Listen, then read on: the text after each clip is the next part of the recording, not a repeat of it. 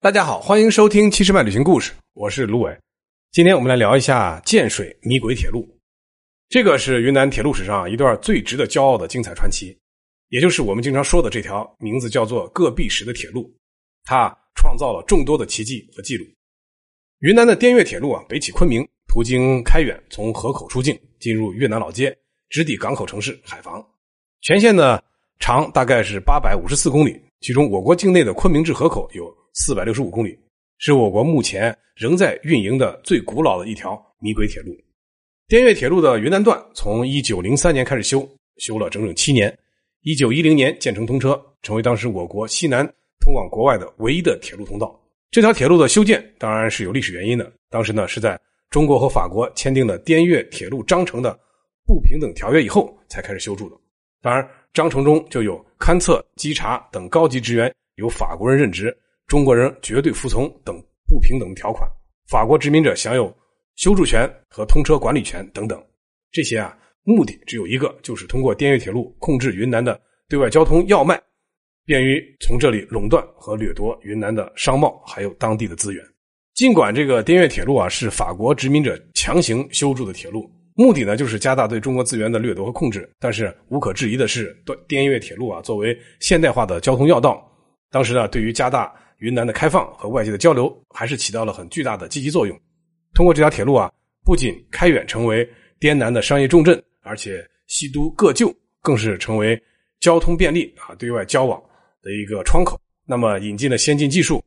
从而一举成为世界闻名的工业城市。因此啊，滇越铁路的重要作用当然也是有目共睹的。滇越铁路云南段啊，跨越云南省的高山峡谷还有河流，所以啊，由于这个修建时期的技术水平和修建者。从降低成本的目的考虑啊，整条铁路都是依山啊就势而修的。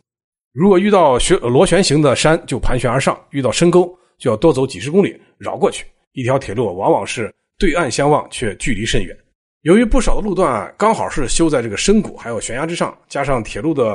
呃轨距为一米，所以啊，这个地方俗称叫米轨。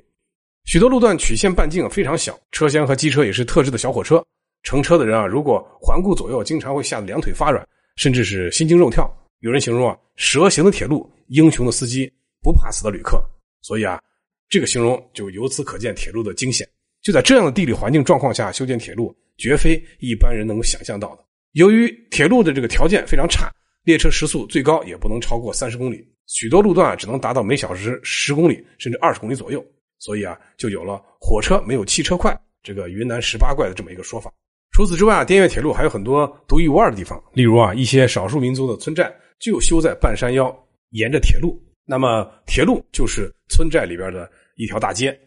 由于这个列车数量不是特别多，加上火车从这地方开啊，车速也不高，所以多少年来，行人走行人的，火车走火车的啊，来来往往相对安全无忧。同时，全路段落差极大，海拔从两千多米到九百多米啊，使之不少这个路段啊，这个坡度突然就增加了。往往一列车啊开过去得需要两个机车啊前拉后推才能上去。滇越铁路历经百年，是中国早期铁路中保存较好的一条，至今仍然在运营的这个米轨铁路。目前啊，该路段主要是从开远到河口，每天开行几对这个货物列车，运送边贸的一些木材等物资，以这个上百年的身躯啊，继续为我国的改革开放做出自己的贡献。现在。云南建水古城把一段大概十三公里长的米轨重新开通使用了，这就是建水复古观光小火车。这个很有复古味道小火车啊，把建水周围的历史景点连接起来，被誉为中国最美的米轨小火车。这方方正正的黄色实木车厢啊，一点都没有浓妆艳抹，更平添了一丝古朴的味道。